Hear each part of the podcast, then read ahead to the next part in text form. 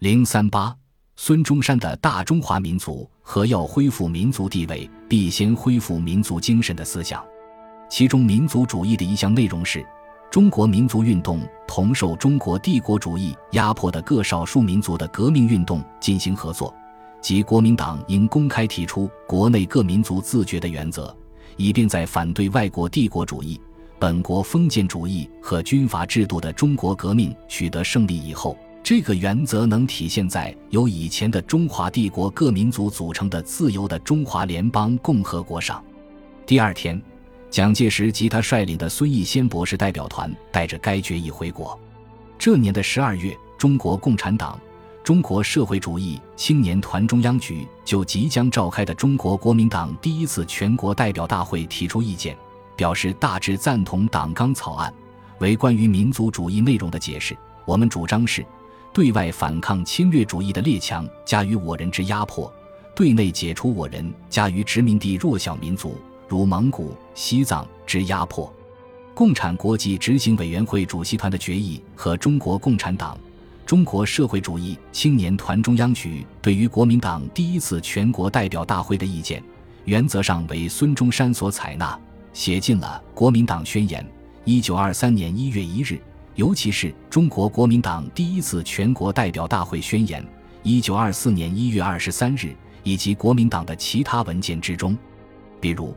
中国国民党第一次全国代表大会宣言在解释民族主义时写道：“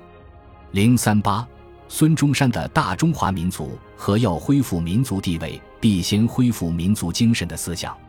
其中民族主义的一项内容是：中国民族运动同受中国帝国主义压迫的各少数民族的革命运动进行合作，即国民党应公开提出国内各民族自决的原则。”以便在反对外国帝国主义、本国封建主义和军阀制度的中国革命取得胜利以后，这个原则能体现在由以前的中华帝国各民族组成的自由的中华联邦共和国上。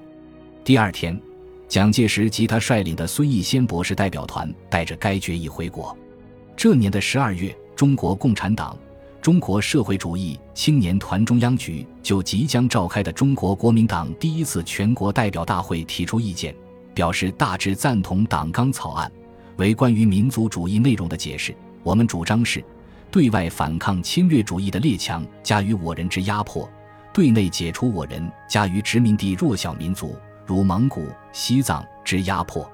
共产国际执行委员会主席团的决议和中国共产党。中国社会主义青年团中央局对于国民党第一次全国代表大会的意见，原则上为孙中山所采纳，写进了国民党宣言。一九二三年一月一日，尤其是中国国民党第一次全国代表大会宣言。一九二四年一月二十三日，以及国民党的其他文件之中，比如中国国民党第一次全国代表大会宣言在解释民族主义时写道：零三八。孙中山的大中华民族和要恢复民族地位，必先恢复民族精神的思想，其中民族主义的一项内容是：中国民族运动同受中国帝国主义压迫的各少数民族的革命运动进行合作，即国民党应公开提出国内各民族自觉的原则，以便在反对外国帝国主义、本国封建主义和军阀制度的中国革命取得胜利以后。这个原则能体现在由以前的中华帝国各民族组成的自由的中华联邦共和国上。第二天，蒋介石及他率领的孙逸仙博士代表团带着该决议回国。这年的十二月，中国共产党、中国社会主义青年团中央局就即将召开的中国国民党第一次全国代表大会提出意见，表示大致赞同党纲草案，为关于民族主义内容的解释。我们主张是。对外反抗侵略主义的列强加于我人之压迫，对内解除我人加于殖民地弱小民族如蒙古、西藏之压迫。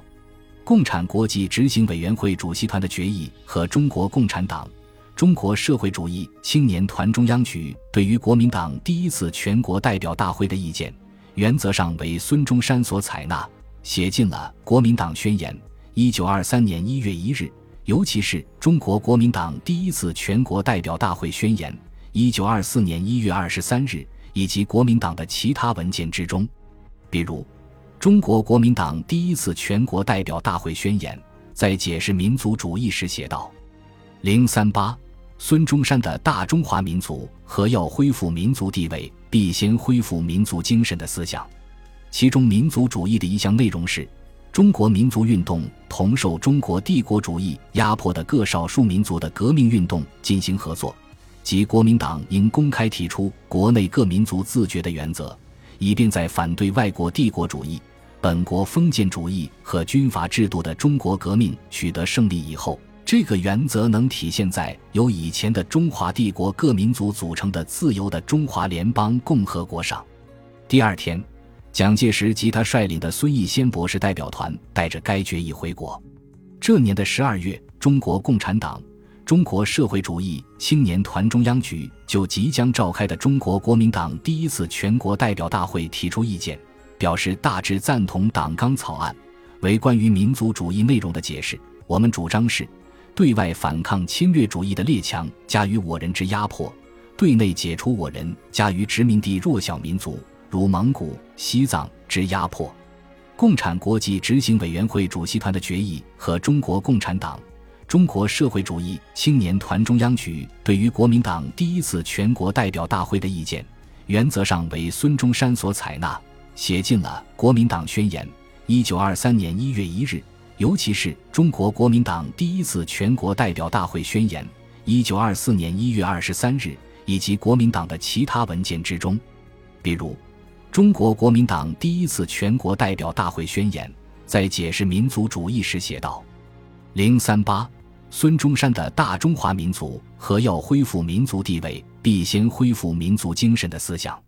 其中，民族主义的一项内容是：中国民族运动同受中国帝国主义压迫的各少数民族的革命运动进行合作，即国民党应公开提出国内各民族自决的原则，以便在反对外国帝国主义。”本国封建主义和军阀制度的中国革命取得胜利以后，这个原则能体现在由以前的中华帝国各民族组成的自由的中华联邦共和国上。第二天，蒋介石及他率领的孙逸仙博士代表团带着该决议回国。这年的十二月，中国共产党、中国社会主义青年团中央局就即将召开的中国国民党第一次全国代表大会提出意见。表示大致赞同党纲草案，为关于民族主义内容的解释，我们主张是：对外反抗侵略主义的列强加于我人之压迫，对内解除我人加于殖民地弱小民族如蒙古、西藏之压迫。共产国际执行委员会主席团的决议和中国共产党、中国社会主义青年团中央局对于国民党第一次全国代表大会的意见，原则上为孙中山所采纳。写进了《国民党宣言》。一九二三年一月一日，尤其是中国国民党第一次全国代表大会宣言。一九二四年一月二十三日，以及国民党的其他文件之中，比如，中国国民党第一次全国代表大会宣言在解释民族主义时写道：“零三八，孙中山的大中华民族和要恢复民族地位，必先恢复民族精神的思想。”其中，民族主义的一项内容是：中国民族运动同受中国帝国主义压迫的各少数民族的革命运动进行合作，即国民党应公开提出国内各民族自觉的原则，以便在反对外国帝国主义、本国封建主义和军阀制度的中国革命取得胜利以后，这个原则能体现在由以前的中华帝国各民族组成的自由的中华联邦共和国上。第二天。蒋介石及他率领的孙逸仙博士代表团带着该决议回国。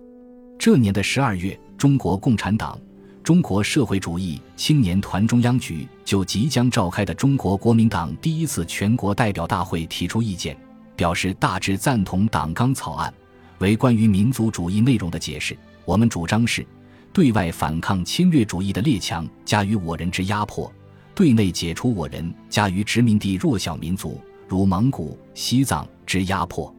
共产国际执行委员会主席团的决议和中国共产党、中国社会主义青年团中央局对于国民党第一次全国代表大会的意见，原则上为孙中山所采纳，写进了《国民党宣言》。一九二三年一月一日，尤其是中国国民党第一次全国代表大会宣言（一九二四年一月二十三日）以及国民党的其他文件之中，比如，中国国民党第一次全国代表大会宣言在解释民族主义时写道：“零三八，孙中山的大中华民族和要恢复民族地位，必先恢复民族精神的思想。”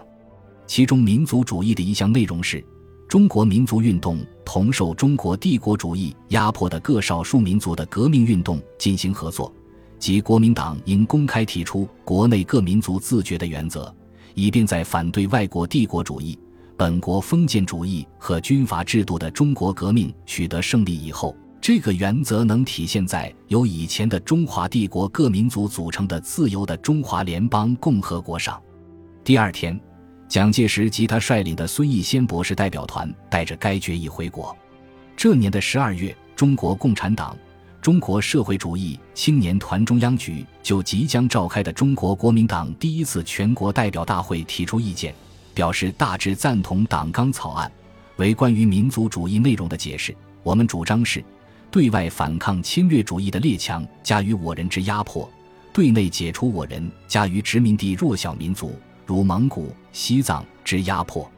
共产国际执行委员会主席团的决议和中国共产党、中国社会主义青年团中央局对于国民党第一次全国代表大会的意见，原则上为孙中山所采纳，写进了《国民党宣言》。一九二三年一月一日，尤其是中国国民党第一次全国代表大会宣言（一九二四年一月二十三日）以及国民党的其他文件之中，比如。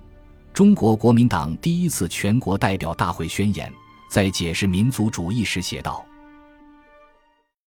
本集播放完毕，感谢您的收听，喜欢请订阅加关注，主页有更多精彩内容。”